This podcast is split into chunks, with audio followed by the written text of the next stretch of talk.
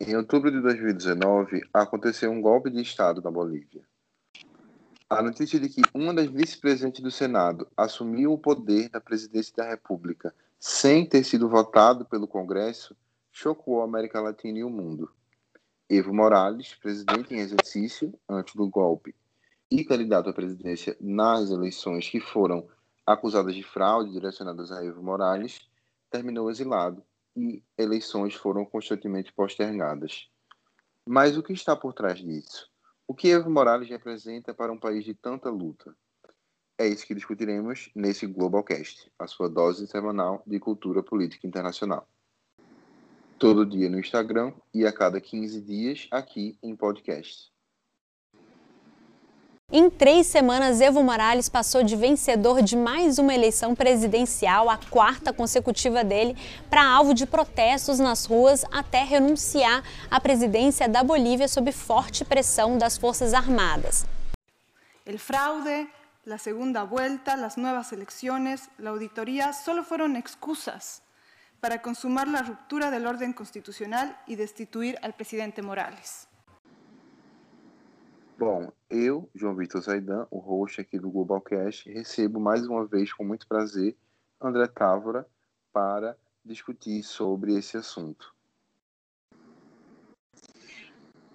É, se, olá a todos os ouvintes do Globalcast. É mais uma enorme honra em participar desse podcast, uma ótima oportunidade para aprendermos juntos um pouco sobre o mundo, sobre a América Latina e entender um pouco mais sobre geopolítica em relações internacionais. Por mais que todos aqui estejamos num curso de estudos e entusiastas desse assunto, nunca é tarde para aprendermos juntos um pouco e assim chegarmos a uma vertente cada vez mais acadêmica no assunto.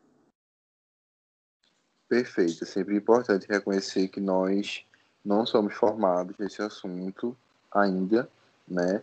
É, é, e que o que nós buscamos fazer é apenas uma contribuição, uma provocação, né? Então a gente sempre espera que existam mais contribuições, mais, é, mais falas também.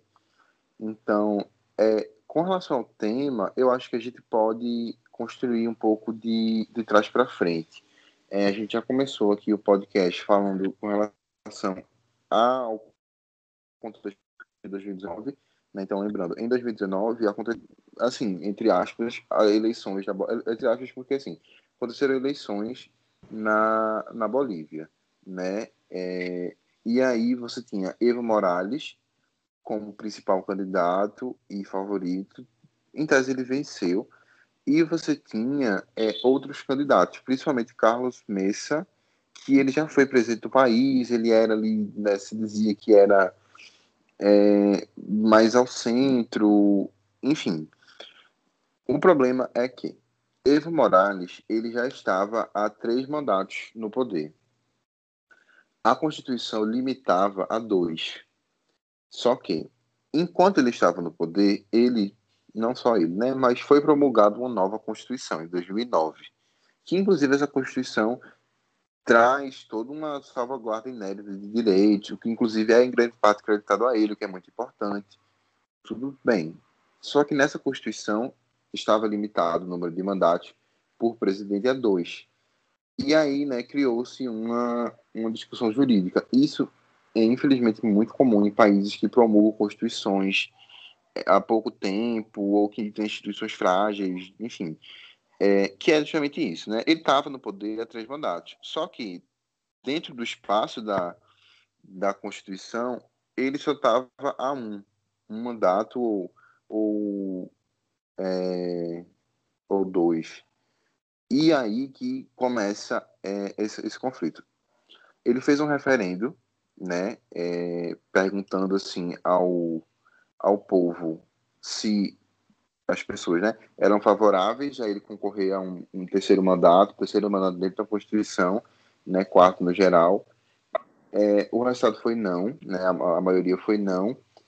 E aí a gente vai para uma outra questão sobre mandatos muito longos, que é ele, né, é, a Constituição proibia o referendo não, o, não, no caso o plebiscito, né, não referendou a decisão dele e aí ele vai para a Suprema Corte.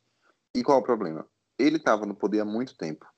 E ele tinha indicado a maioria dos juízes da Suprema Corte que, aí sim, autorizou ele a concorrer a um novo mandato. É, o mandato presidencial da Bolívia, se não me engano, são de seis anos, é um mandato bem longo.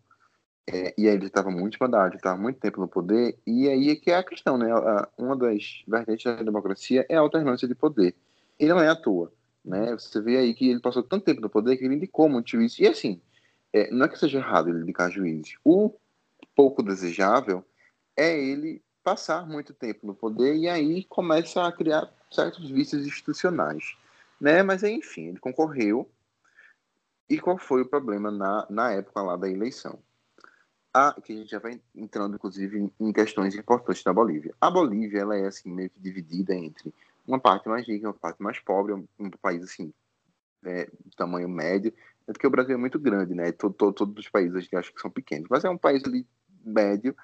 Então, uma parte, ela é mais pobre, que é, assim, principalmente com os povos tradicionais, inclusive Evo Morales é, né? descendente, ele foi cocaleiro, que é uma, uma parcela da população também importante, aquele pessoal que trabalha com a folha da, no caso, extrai, né, a folha da, da coca e tudo mais. Então, é, enquanto a área mais rica, lógico, né, ela é mais desenvolvida, tudo, é, é, é, é uma questão até um pouco técnica. Eles votaram por, por, por urnas eletrônicas, e aí o resultado sai mais rápido, enquanto o pessoal que é da região menos desenvolvida, é, votou, né, ou vota por urnas é, manuais. E aí, eu não tenho certeza se são urnas eletrônicas, na verdade, me corrigindo, mas aí o tempo, né, de, da, do, enfim, da contagem dos votos da região mais desenvolvida, que é mais perto do centro do país, provavelmente eles fazem a contagem dos votos, tudo é muito mais rápido do que do, do local mais pobre. Então, só deixando claro eu tô corrigindo, eu acho que não são outros eletrônicos, acho que todo mundo vota no papel mesmo, só que aí o, local é mais desenvolvido é mais perto do centro do país e é mais rápido. Então, no começo da contagem, o outro candidato estava é, tava na frente e assim, a diferença não era tão, tão grande. A diferença eu acho que ela não foi muito grande no geral. É, só que, com o tempo passando, o, os votos da, das regiões menos desenvolvidas foram sendo contados e esses votos, em sua maioria, eles foram indo para Evo Morales. E aí é que começaram a acusar de fraude, porque como assim a eleição estava dando uma vantagem né, bem menor é, para ele, e aí do nada, né, inclusive nessa, nessa, teve uma hora que teve uma interrupção na contagem dos votos, e aí quando volta, volta com uma vantagem para ele. Só até um pouco estranho, inclusive. Mas nenhum indício de fraude foi comprovado, e vale ressaltar, é, estudos foram feitos por universidades dos Estados Unidos que também não comprovaram é, fraude. Então essa tese ela carece de provas e inclusive entra questões políticas, como por exemplo a organização dos Estados Americanos ter, ter né, acusado o processo de ter sido fraudado e enfim a OEA está envolvida, envolvida em vários outros né, assim, processos pouco idôneos então, ficou esse clima assim. Mas aí é que a gente entra na questão que é importantíssima para refletir além da, da manchete. É, eu falei né, que a maioria dos votos do, dos locais menos desenvolvidos, que são é, majoritariamente habitados por povos tradicionais e tudo, eles foram para Evo. E aí é que está a questão. Evo, ele foi o primeiro país, Evo Morales foi o primeiro presidente do país é, descendente de povos tradicionais. E para nós que somos latino-americanos, a gente sabe que isso é muito raro. Né? O Brasil tem povos tradicionais, outros países também têm, e não é muito comum a gente ver um presidente. Na verdade, no Brasil não é muito comum a gente ver ninguém em posição assim, de mínimo poder que seja um descendente ou que faça parte de povos tradicionais. Na verdade, a gente está vendo aí povos tradicionais sofrendo é, uma ação quase que de extermínio, deliberado ou não do Estado, né? Mas enfim, aí já é um tema para um outro podcast. Então, isso além de, da questão simbólica, na questão prática também foi muito muito substantivo, porque assim, inclusive eu mencionei a, a, Constituição de 2009 da Bolívia, que reconhece a cultura dos tradicionais, que dá o nome de Estado Plurinacional é, à Bolívia, inclusive, um detalhe assim, isso é bem simbólico, mas em todos os painéis da ONU, poucos países têm o nome completo, e a Bolívia tem, é assim, Bolívia, entre parênteses, Estado Plurinacional da no caso em inglês, né? Mas, enfim, referente a isso. Então, isso é uma questão muito forte e que Evo, até por ser, né, pertencer a esses grupos, levou isso muito ao poder, mas não só, na verdade. E é que a gente entra, né, eu falei, a gente de trás para frente, que a gente entra na é, trás para frente aí, se você for considerar a ordem cronológica. É que a gente entra na história da Bolívia, que a gente não vai se debruçar tanto, porque são séculos, então, né? Mas, é, de maneira geral, você vê que é uma história muito, muito de luta, é, e é como se os, o, as pessoas menos favorecidas tivessem de lutar para viver mesmo, né? A gente tem casos aí muito, muito, muito emblemáticos. Então, quando chega Evo Morales ao poder, é como se, assim, respirasse fundo e dissesse, ufa, finalmente, né, alguém, depois de séculos, na verdade, de, de exploração, de, de da, da, real luta mesmo, a gente tem alguém que, que, que é... e aí não é questão de, de taxar como salvador, não é esse o ponto, mas realmente você tem uma, uma, uma mudança real, enquanto antes você tinha governantes que não representavam de forma alguma boa parte do país, agora você tem um que representa parte do país que justamente é a mais relegada de direitos e de, enfim, de tudo possível, né? inclusive o que é mais básico para, para a humanidade.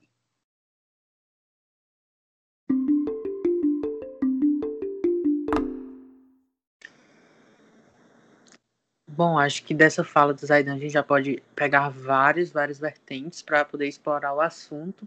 Eu também começaria comentando um pouco sobre a questão do, da Bolívia enquanto Estado plurinacional. É muito interessante, como o Zaidan falou. Eu acho que até pegando um pouco de como a gente hoje reflete sobre as diversas questões sociais e políticas aqui no Brasil, como reflexo dos estudos dos nossos grandes sociólogos, como o caso do Sérgio, Ferreira, Sérgio Buarque de Holanda, como o caso do Gilberto Frei, Florestan Fernandes e muitos outros historiadores, como, como o Raimundo Faoro.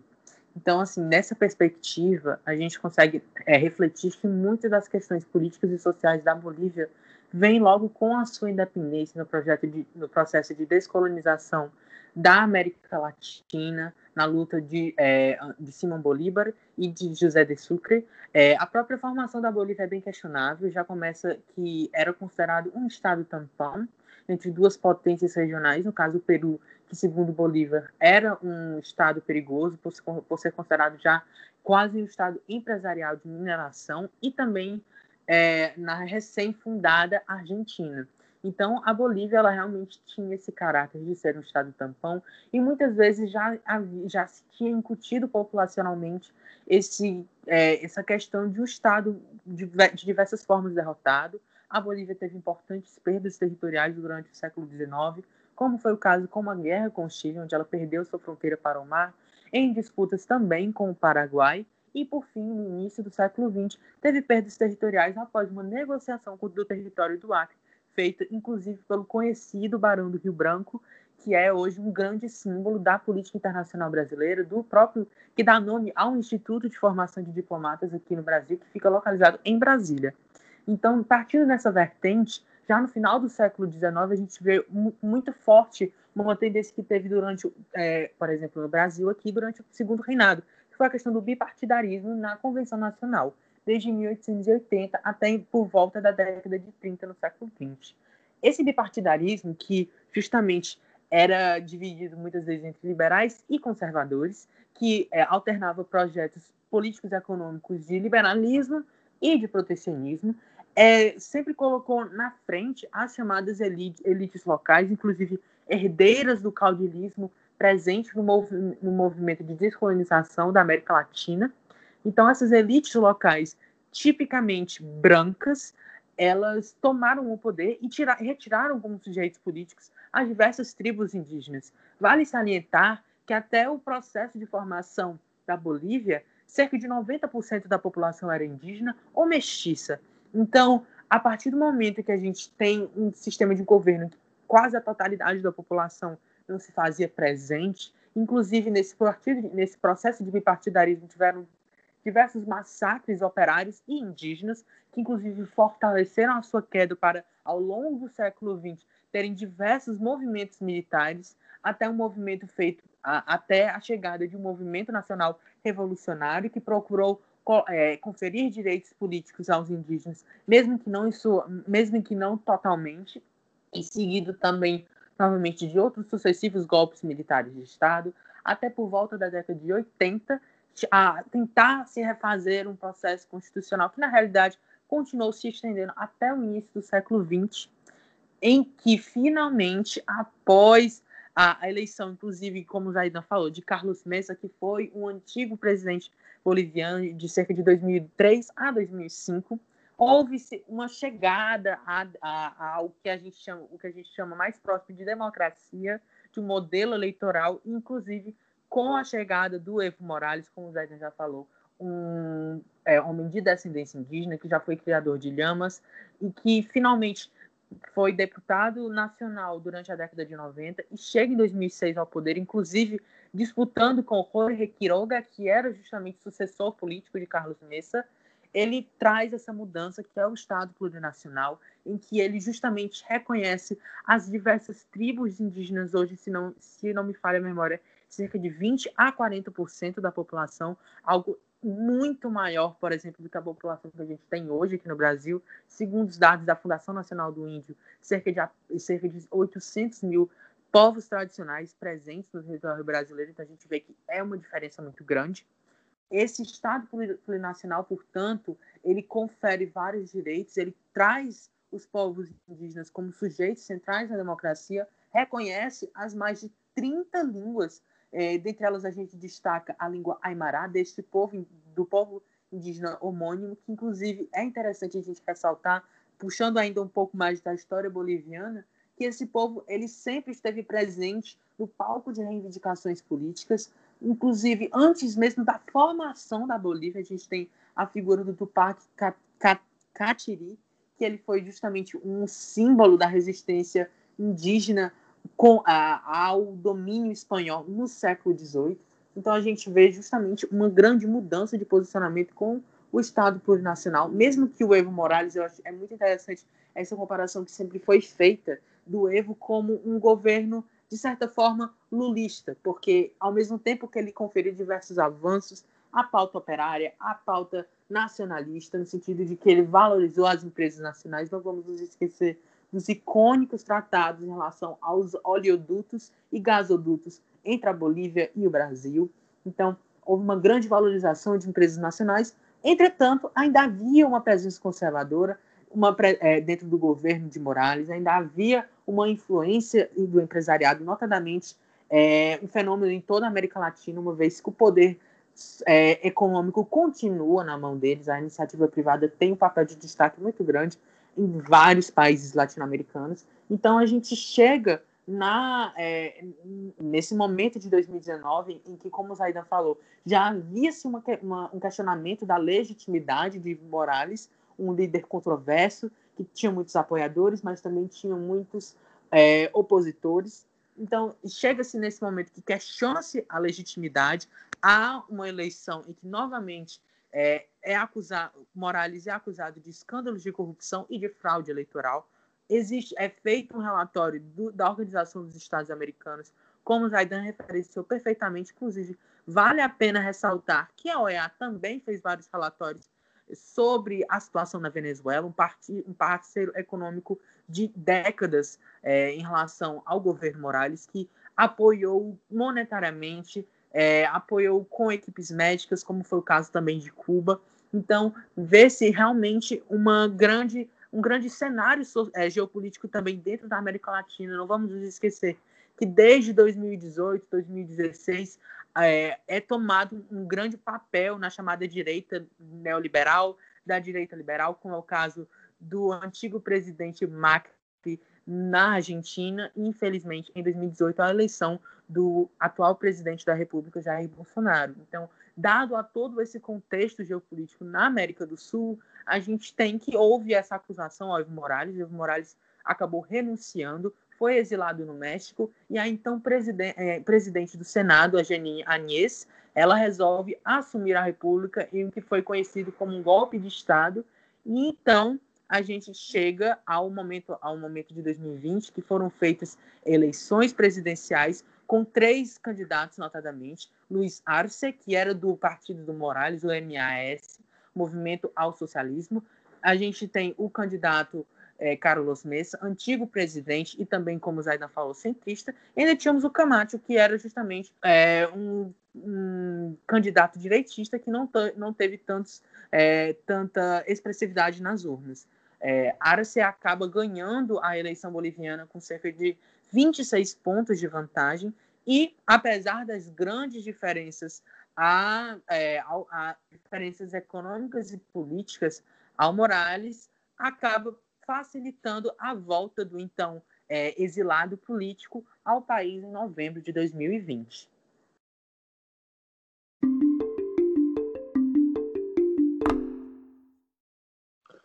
Exatamente. É, acho que o que o André falou trouxe muito, muito bem esse pré-Evo é, Morales e a realidade né, do país.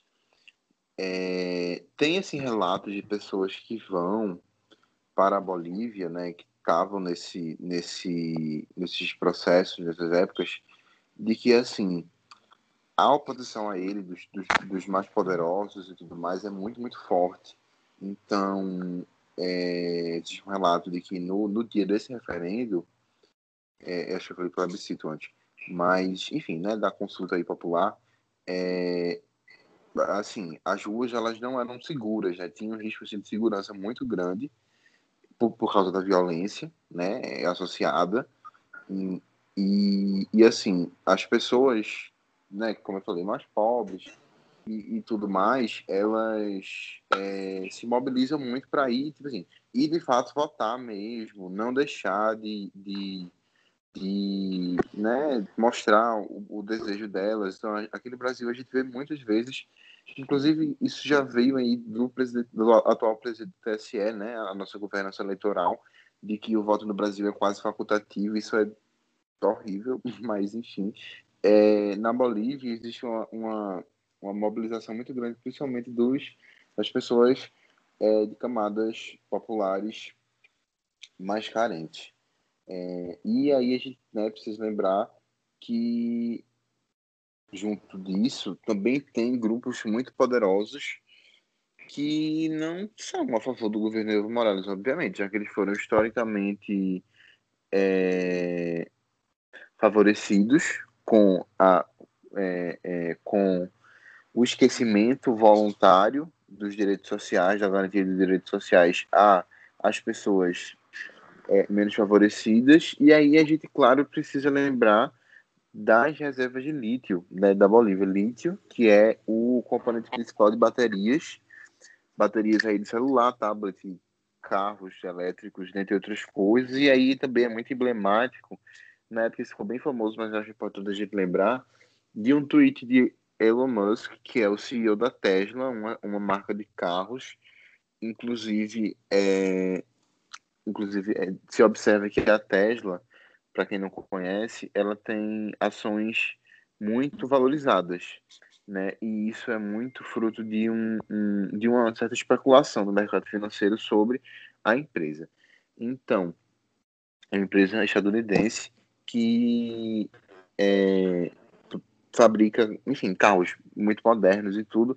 E aí é, alguém fez um comentário com ele sobre a Bolívia, de que, enfim, era errado né, promover golpes de Estado em países e tal, e trazer essa questão do lítio, e aí ele falou assim, não, não, nós vamos dar golpe em quem, quem nós quisermos. Ele falou com esses termos mesmo, e aí é claro que, né, poxa, ele poderia muito bem não ter falado nada, mas ele escolheu falar publicamente numa rede social que nós vamos, nós vamos dar golpe em quem quisermos. Então, é um pouco estranho, né, no mínimo. Assim, um empresário muito poderoso de, dos Estados Unidos, que é um país que tem né, tem um histórico enorme com relação a isso e que tem todos os motivos para se interessar pelo golpe, é, dizer isso. E aí também é importante lembrar que Janine Anhes, a, que era na época uma das vice-presidentes do Senado e que se tornou presidente da República, ela foi postergando as eleições. Tá? Assim, a eleição ia ser, é, acho que maio de 2020. Mas aí, como também veio uma pandemia, ela, ela teve né, razões aí para ir postergando, postergando, postergando. Tanto que, inclusive, ela, ela, disse que não ia ser candidata, mas ela foi candidata. É, é, e aí depois ela retirou o nome dela para tentar unir os votos de um candidato pessoal, mas, como a gente vai ver, não conseguiu. Então, nesse período que ela foi postergando, ela foi governando. E aí foram registradas, inclusive eu acho que esse é um, um trabalho assim, de, de levantamento que está acontecendo, é, durante o governo dela foram registradas várias violações assim de direitos humanos com relação aos trabalhadores, aos sindicatos, mas também aí eu lembro aí do ministro do, do Meio Ambiente do Brasil que falou que ia passar a boiada, não gosto dessa expressão, mas aí me veio aqui na cabeça, é foi assim meio que isso que aconteceu de certa forma, com justamente é, como o André trouxe, as empresas é, nacionais da Bolívia e também com, a, com as reservas naturais que são um patrimônio né, da Bolívia que deveria é, isso aí, enfim, bem polêmico, mas que né, deveria servir a, a, ao povo, né, e não a interesses é, de pessoas que não prezam pelo bem da comunidade. E, e é justamente né, nesse sentido que o governo de Janine Anhas promoveu essa, é, esse afrouxamento de regras e essa, esse abandono do nacionalismo mesmo, de uma maneira meio que silenciosa. Até porque, nesse período, grande parte do governo dela foi durante a pandemia. E aí a pandemia, lógico, muito justamente, tomou qualquer noticiário.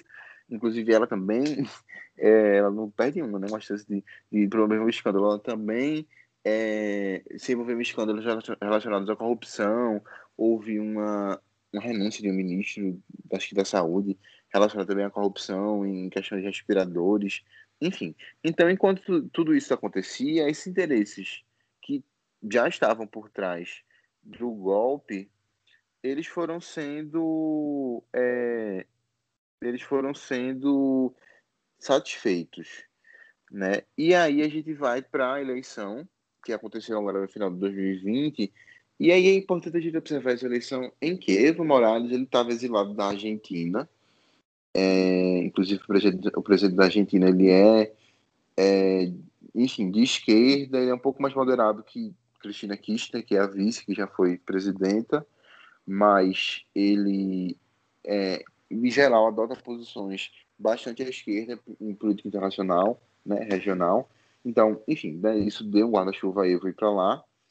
E aí acontece a eleição, Evo continua na Argentina e quem ganha é o candidato, e é importante observar. Eu, obviamente, nesse candidato, ele, inclusive, nessa época, estava fazendo processos, né? Aconteceu até, acho que um pedido de extradição. Quem se candidata, nesse aspas, no lugar dele, é pelo partido, né, e tudo, é, é Luiz Arce, que foi o ministro da, da Fazenda dele, e que é importante dizer, lógico, ele vai né, apoiar na eleição é, dizer que é um sucessor, que vai levar a cabo as políticas de Evo lógico, ele queria ser eleito. Mas é importante observar isso principalmente depois que ele foi eleito, porque a gente observa que ele foi eleito, é, e aí isso reafirma o, o, o, o desejo, né, pelo menos da maioria da população, de querer que, que, é, que esse que essa né, que o partido, né, que essa linha de pensamento continue governando. Então é importante observar isso. Mas depois que ele foi eleito, você vai vendo assim que, lógico, não é a mesma pessoa, você vai vendo é, que ele é, ele está mais assim, mais ao centro do que Evo Morales. Ele tem um discurso um pouco mais é, um pouco menos aguerrido do que Evo Morales. Então, é, no início assim do mandato ele falou de Cuba, né? Por exemplo, ele falou, reconheceu que Cuba é, não é uma democracia, por exemplo, que isso quando você observa líderes de esquerda latino-americanos, é muito complicado. A Venezuela também deu algumas declarações sobre. Então, aí, Evo, é, depois que ele foi eleito, uma coisa assim, né? Que, que uma força está no poder, as coisas vão começar a ficar mais fáceis. Depois que, depois que ele foi eleito, o Luiz Arce, é, as acusações contra Evo foram arquivadas. Não é coincidência, óbvio, mas elas foram arquivadas e ele voltou para a Bolívia e é, e aí ele falou que ia se retirar da vida política e voltar, né, para, enfim, para a luta de base e tudo, como desde o início da, da vida dele, da vida política, vida do trabalho e tudo mais. É, de certa forma, uma maneira de dizer, gente, não me prendo, né, não prenderam, né, não me persigam de novo, tudo. Também porque, vamos lembrar que ele já ficou aí três mandatos no poder, já fez muita coisa, já tem sucessor, Mas é também uma forma da gente refletir que é, esse, o atual presidente, que foi que é ex-ministro, ele tem posições diferentes. Então, assim, não me surpreenderia se acontecesse, claro, eles não, não são de correntes ideológicas totalmente diferentes, mas se acontecesse um pequeno atrito, uma discordância, né, um, um, uma diferença aí de posição. Não, não acho que traição, eu acho que é uma coisa muito extrema, mas é uma, uma, uma diferença, no sentido de que o Luiz Arce é um pouco mais, mais moderado, né? E aí a gente também já é, vê aí um, um, um fim ainda que tem para essa história, que é, é, a prisão de Janine Anhas, que é a, a, foi, como eu falei, a, uma das vice-presidentes do Senado, assumiu o poder num golpe, né? É, e ficou um tempo no poder, postergou eleições, tentou ser candidato, não conseguiu voto, né? O, o oposição perdeu a eleição, ela saiu do poder e agora presa, presa por.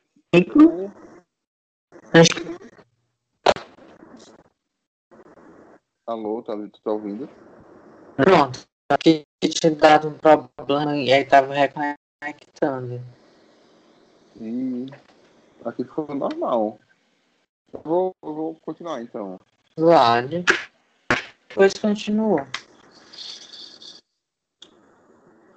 Então, Janine Anhas, que cometeu né, um, um, golpe de Estado, ela era uma das vice-presidentes do Senado, chegou ao poder, ficou postergando eleições, disse que não ia ser candidata, tentou ser, não conseguiu votos, desistiu, né? Depois, o principal opositor dela ganhou a eleição, ela saiu do poder, e aí, é, agora, recentemente, ela foi presa por, na verdade, nem fizeram nada, assim, às vezes quando querem prender uma pessoa, botam uma acusação, assim, meio esquisita. Não, a acusação dela foi golpe, basicamente, sedição, que é, enfim, um, nome jurídico para é, atentar contra né, a República e tal.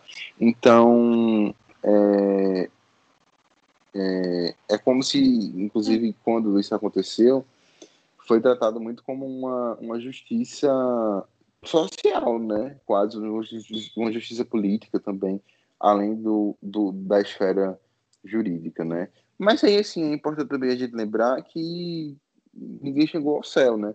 A, a Bolívia continua sendo um país muito pobre, claro, é, é, é, e aí é que está, é importante a gente ver as coisas em perspectiva. A Bolívia é um país muito pobre. Com Evo Morales, ela saiu dessa extrema pobreza. Os índices eram absurdos, muito altos, incompatíveis com o século XXI. E aí eles melhoraram. Mas, assim, a Bolívia continua sendo um país bastante pobre, né, bem pior que o Brasil, continua tendo essa divisão social muito forte, né, um luta de classes mesmo. Então, é, é importante a gente observar, mas também tem uma mobilização social muito forte nas camadas menos favorecidas e tem aí um, um, um, um presidente que, a partir delas, né, foi eleito sob a retórica de por elas lutar, né? E acho que é a partir disso que a gente lembra do passado e pensa um pouco o futuro né, da, da Bolívia.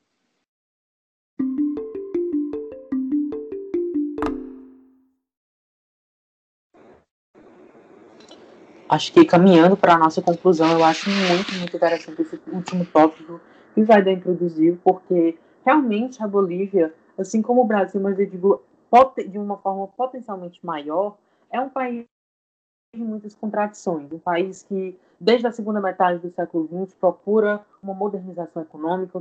Citou as minas de lítio, mas a gente também pode falar sobre a questão da, da mineração do estanho, sobre as companhias petrolíferas e também de outros hidrocarbonetos, que foi algo muito presente, principalmente nas companhias estatais, é, que mesmo com essa tentativa de modernização econômica, é, de 1985 até mais ou menos 2002, a gente teve uma forte dominância neoliberal na Bolívia depois de, é, depois de quatro golpes de Estado seguidos de tentativas de modernização dominadas por partidos considerados de esquerda, como foi o caso da União Democrática Popular, como caso da Ação Democrática Nacionalista e do próprio MNR, que é o caso do Movimento Nacional Revolucionário. Então, depois dessas múltiplas tentativas neoliberais, a partir da década de 80, inclusive fortificadas pelo Consenso de Washington, a gente, é, que inclusive vale ressaltar que foram, foram feitas tentativas de privatização de é, serviços comunitários, como é o caso da água. Então, houve uma forte movimentação é, indígena e também de parte do operariado, como o Zaidan falou, o movimento sindical na Bolívia é algo muito forte. Foi feito justamente essa, é, esse caminho democrático, acho que é muito importante dizer que, se compararmos com o início do século XXI, é, depois da Constituição de 2009, com o Evo Morales, a Bolívia caminhava para um cenário maior de é, é, de transitividade democrática, de algo mais pacífico e realmente sem, de, mais estável, né? Então, assim, como o setor, o setor, setores de empresariado eram muito fortes, eles continuavam querendo ter essa prevalência, essa predominância, principalmente no setor econômico, que foi algo que foi perdido no governo Morales, por mais que ele tivesse uma representatividade conservadora no governo, é, é notável que houve uma grande, grande é, enorme é, ganho de direitos, de, é, não digo nem de privilégios, mas de acessos fundamentais às camadas socialmente desfavore mais socialmente desfavorecidas. Então, acho que a gente tem essa conclusão de que a Bolívia, assim como é, qualquer outro país da América Latina, é um país de contradições, de conflitos entre uma elite que foi consolidada nos processos de independência até hoje e que tenta ainda é, explorar até o último sulco a população trabalhadora, que hoje cada vez mais se desperta para uma conscientização política e acaba sendo, a, chegando a, a, uma, a, um tema que eu particularmente não gosto, é muito em voga hoje, hoje em dia, mas é muito utilizado esse termo da polarização política e que cada vez mais a gente se pergunta como será o tal futuro da Bolívia. Eu acho que o Arce, nesse sentido, ele acaba sendo uma alternativa, não digo uh, é, que não seja de esquerda, porque Arce ele tem propostas fundamentalmente de esquerda, mas uma proposta mais conciliadora, se a gente comparar com o Morales. Então, acho que é cada vez maior essa tendência dentro da América Latina, esse, esse discurso de, não digo de pacificar o termo. E daí a gente realmente se questiona em como, de fato, vai se avançar a, a luta pela justiça social e pelos direitos políticos e de que forma países como a Bolívia, que, como Zaidan mencionou, tem ainda uma economia, por mais que, tem, que, que caminha para se diversificar, ainda é uma, uma, é, é uma economia muito dependente dos recursos naturais e que carece de, uma, é, de um de direitos trabalhistas mais dignos, de um capital de giro mais presente para beneficiar pequenos comerciantes e médios empresários. E a gente realmente começa a se perguntar é, de que forma a própria América Latina vai, ser, vai seguir. Os resultados da prisão da Agnès foram muito significativos. A gente ainda está no processo de digerir e absorver todos esses ganhos. A gente pergunta até mesmo como vai que vai ficar a questão da relevância da OEA, que, como o Zaidan falou, tem cada vez mais a sua idoneidade questionada. E realmente a gente chega nesse impasse. Como é que vai ser o futuro? São feitas várias, é, várias abordagens, várias teorias, mas a grande verdade é que a gente não sabe. Existem muitos caminhos possíveis de diálogo, de compreensão, de avanço, mas ao mesmo tempo de estagnação de lutas, é, de se permanecer nessa mesmice e de continuar nesse abismo socioeconômico presente, infelizmente, no nosso continente, que, como falei, e como, como introduzi na minha fala, é reflexo das relações estabelecidas no período colonial ibérico que se refletem até hoje no nosso contexto social.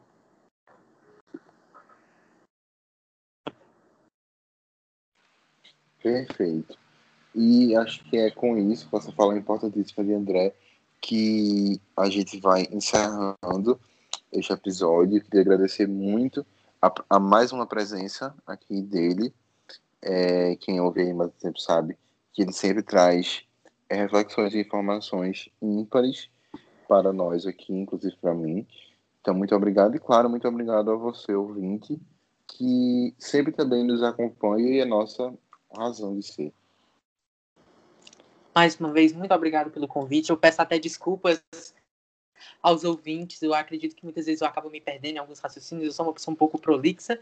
E eu espero que, de qualquer forma, que esse podcast tenha agregado a todos vocês de alguma forma e que a gente continue nesse caminho de crescimento mútuo. Acredito que tanto nós, enquanto participantes do podcast, é, é, é, quanto qualquer outro ouvinte, acaba é, é, aprendendo cada vez mais com as reflexões que aqui são feitas, com os comentários que são deixados nos, é, aos ouvintes, pelos ouvintes no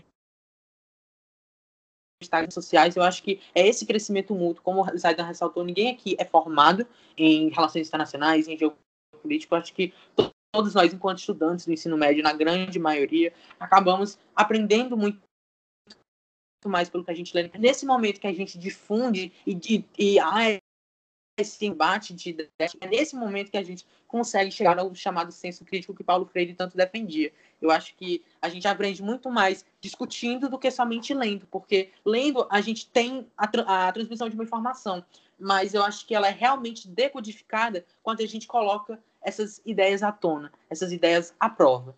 Então, agradeço demais, demais, demais ao convite. É sempre uma honra participar. E eu desejo a todos os ouvintes boa, um bom fim de semana e uma, e uma ótima continuação aos seus estudos de relações internacionais.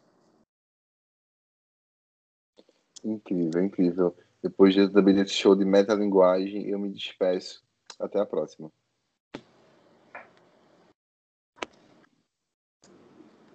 Fechou então, né, amigo? Desculpa.